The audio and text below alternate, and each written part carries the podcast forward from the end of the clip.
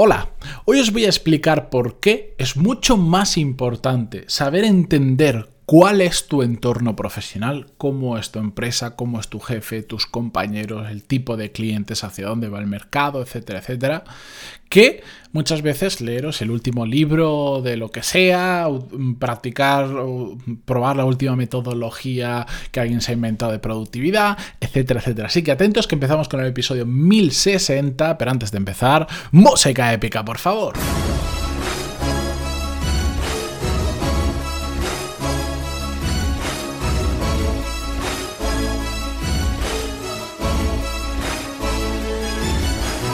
Muy buenos días a todos, bienvenidos, yo soy Matías Pantalón y esto es Desarrollo Profesional, el podcast donde hablamos sobre todas las técnicas, habilidades, estrategias y trucos necesarios para mejorar cada día en nuestro trabajo. No, no os preocupéis, no me ha pasado nada. Sé que la semana pasada estuve bastante ausente del podcast, de hecho solo publiqué un día el martes, pero no os preocupéis que estoy de vuelta y continuamos por donde los dejamos. Recordad, la semana pasada, en el episodio 1059, eh, todo esto no tiene sentido si escucháis el, podcast en otro momento, para los que lleváis al día así. En el episodio 1059 os dije, mañana os voy a hablar sobre la importancia de entender vuestro entorno profesional. Bueno, no ha sido mañana, unos días después. Pero es que están muy relacionados. Si no lo escuchasteis, en el episodio 1059 hablamos sobre la curva de aprendizaje exponencial. De hecho, fue un episodio que eh, gustó bastante, o por lo menos yo recibí un montón de feedback por email de personas que me explicaban que al escuchar el episodio se habían dado cuenta de que tenían que, mm, digamos, poner la siguiente marcha por si no se iban a quedar atrás.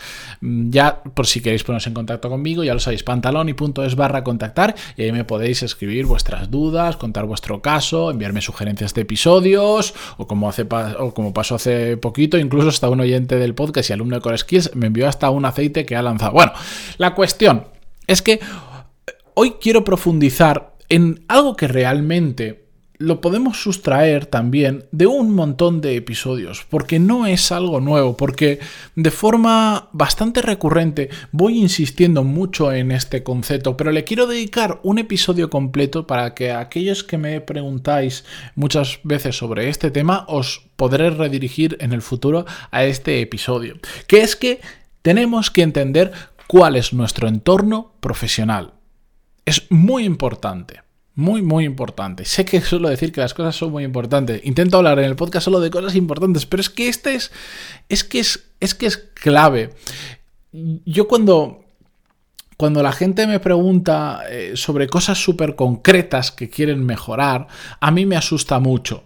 Me asusta mucho, bueno, en, parte me gusta, porque digo, una persona que quiere mejorar mm, ya está en un en un nivel diferente a una gran mayoría, ya es un paso muy grande, pero lo que me asusta es que tendemos a caer en el en el detalle, en pasar a la acción en cosas que no necesariamente son las que nos van a generar la gran mayoría de resultados. Ya conocéis la ley de Pareto más que de sobra porque es muy común, muy utilizada, y dice que el 20% de lo que, por ejemplo, hacemos genera el 80% de los resultados. Puede que sea 20-80, puede que sea 10-90, puede que sea 5-90, me da igual.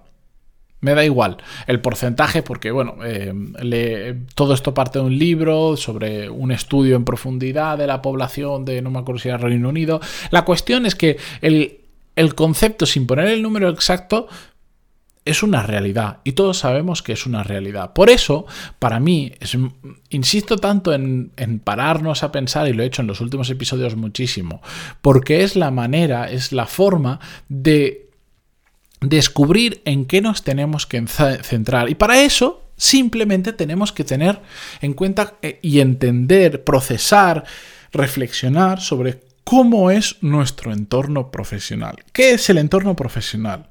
Nuestro entorno profesional pasa de entender, va más allá de lo que nosotros somos, lo que nosotros sabemos hacer, sino lo que nos envuelve. ¿En qué tipo de empresa estamos?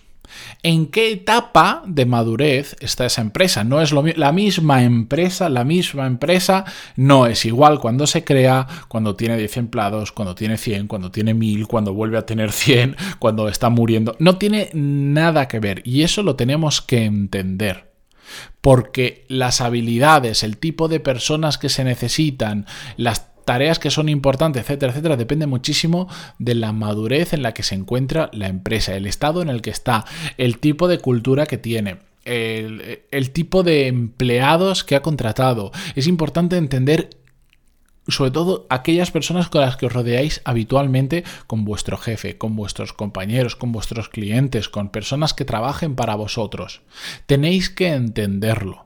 Tenéis que conocer con detalle por qué la gente hace las cosas, por qué vuestro sector se mueve en una dirección concreta o se mueve en otro. Tenéis que estar incluso hasta con una pequeña bola mágica intentando leer el futuro.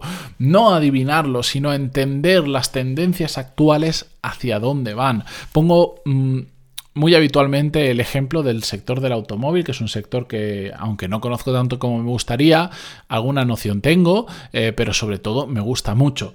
El sector del automóvil está transicionando de que los ingenieros mecánicos tienen una relevancia muy grande a que cada día más lo tengan los ingenieros informáticos, por ejemplo.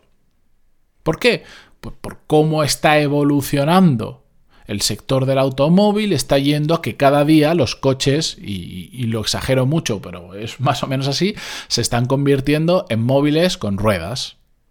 Por lo tanto, ya el motor y todo eso ya no tiene tanta relevancia como lo está teniendo la parte, la, tecnología mm, relacionada con el software no se ve mucho todavía, pero por ejemplo, si comparamos diferentes marcas, lo que nosotros estábamos acostumbrados que es nos compramos un coche y el día que nos lo compramos es el día que el coche más actualizado al momento está. A partir de ahí empieza a quedarse viejo. Hablo de temas de software, por ejemplo, ¿vale? Mm, te compras un coche 5 o 7 años después y dices, madre mía, si esto parece otro mundo, tienen un montón de que si ahora me frena solo, que si no se va de carril, que si no sé cuánto o la propia interfaz de, los, de las pantallitas que tenemos a bordo. Eso es como ha funcionado hasta ahora. Pues hay otras marcas que ya lo están haciendo mejor, que como entienden que el, que el coche empieza a ser un móvil con ruedas, que el día que te compras el coche es el día que menos actualizado va a estar el coche, porque se va actualizando constantemente por internet, por el aire mágicamente, llegan actualizaciones. El caso de Tesla es el más claro, ya termino con el ejemplo, nos doy la turra con el coche, eh, pues que cada X tiempo tiene una actualización, ganan potencia, frenan mejor, tienen características nuevas, etcétera, etcétera. Bueno, eso es una evolución. Si, si, entiendes que el sector del automóvil está yendo en ese camino, ahora ya empieza a ser absolutamente claro que va hacia ahí. Lleva unos años que es así, pero no todo el mundo lo veía. Ahora se ve que es absolutamente claro y todas las marcas están virando en esa dirección. Lo que pasa es que son monstruos que les cuesta muchísimo girar y, cambiar la dirección.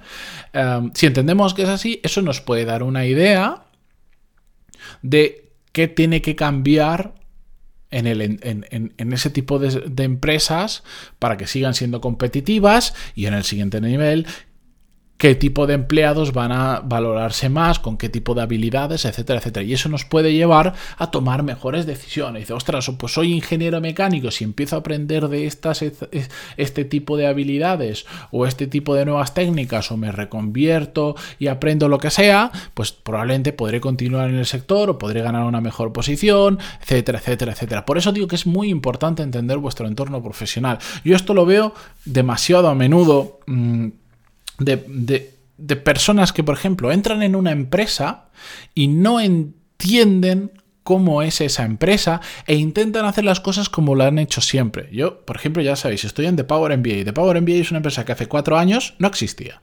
No existía.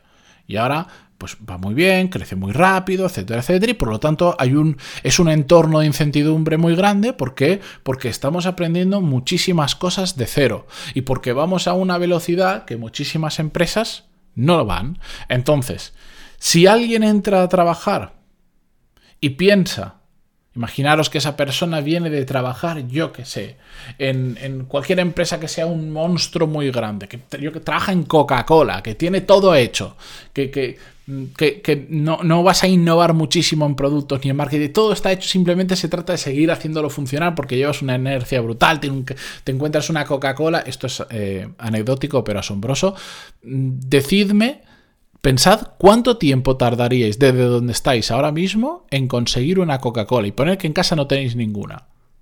Es que dice, ¿a cuánta distancia está la posibilidad de tener una Coca-Cola? En mi caso, yo estoy pensando a menos de 50 metros.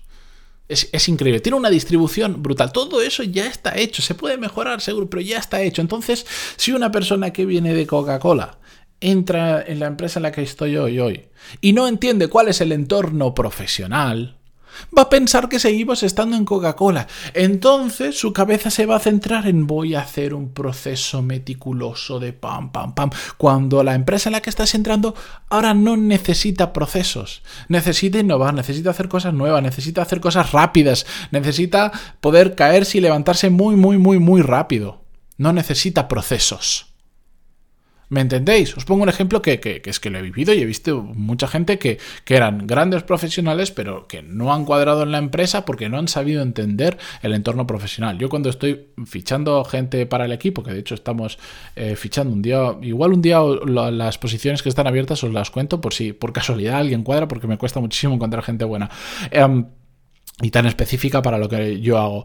Eh, yo ya me molesto muchísimo en que la gente entienda. Eh, yo, yo, les enseño y les mm, abro, abro las puertas de la casa, les enseño la casa por dentro y les digo. Así somos, así trabajamos, en este estado está en la empresa de crecimiento brutal. ¿Te gusta? ¿Te sientes cómodo en este ambiente profesional? Las cosas son así. Y, y, lo hago porque lo que quiero es que esa persona entienda cuál es el entorno profesional en el que podría entrar y quiero ver si se siente cómodo o cómoda en ese entorno o no. Porque me he encontrado muchas personas que, que no, que no se sienten cómodas en ese entorno y no pasa absolutamente nada. Entonces, el, que ellos puedan entender cuál es el entorno profesional, a mí me ayuda a, que cuando meto una persona en el equipo, la probabilidad de que acierte y que vaya mejor sea más alta. Pero eso lo tenemos que hacer todos y cada uno de nosotros en nuestro propio trabajo. Os propongo hoy, para comenzar la semana ligerita, lunes, pensadlo, ¿cómo es vuestro entorno profesional? Tratad de entender algo, ¿por qué vuestro jefe hace lo que hace? ¿Por qué vuestros compañeros hacen lo que hacen? ¿Por qué funciona así la industria? ¿Por qué? ¿Por qué suceden esas cosas? Darle una vuelta, porque entenderlo, como digo muchas veces, esto es un juego que tiene, cada empresa tiene sus, cada empresa, cada industria, cada sector tiene sus propias reglas, y el entender esas reglas os va a permitir sortearlas en ocasiones, otras veces adaptaros a ellas, em, jugar mejor al juego, por decirlo de alguna manera. Algunas reglas se podrán incluso hasta cambiar en el futuro, pero por ahora estas son las que hay. Entonces, si no entendéis cuál es vuestro entorno profesional, difícilmente vais a pasar a la acción con cabeza. Ya está. Es así de fácil. Ahora esto está de vuestra mano. Yo no os puedo explicar cuál es vuestro entorno profesional. Ojalá, ojalá pudiera, pero ya somos muchos en el podcast y no me da la vida. No os lo puedo explicar. Sois vosotros los que tenéis que hacer una reflexión profunda. Profunda significa no, no medio año pensando, sino poquito a poco, ir dándole vueltas a pensar por qué ocurren las cosas y a partir de ahí ver cómo podéis tomar acción, ver, decir, oye, voy a invertir tres horas a la semana, cinco, diez o las que sean en formarme, en aprender, en mejorar pero lo voy a hacer con cabeza. Así que, pasito previo, voy a pensar, voy a entender mi entorno profesional y voy a pensar en qué puedo hacer que vaya a tener más impacto para mi empresa, para yo aportando más valor y en definitiva para mi carrera profesional. Así que ahí os lo dejo. Recordaros antes de irme que eh, si no estáis suscritos a la newsletter, estáis tardando porque el miércoles voy a enviar una nueva, eh, una nueva edición. Mm, si os gusta el episodio, os va a gustar la newsletter pantaloni.es barra lista y ahí os podéis apuntar. Muchas gracias por estar al otro lado, por, por estar en Spotify, Google Podcast, Evox, iTunes, donde sea y nos vemos mañana. Adiós.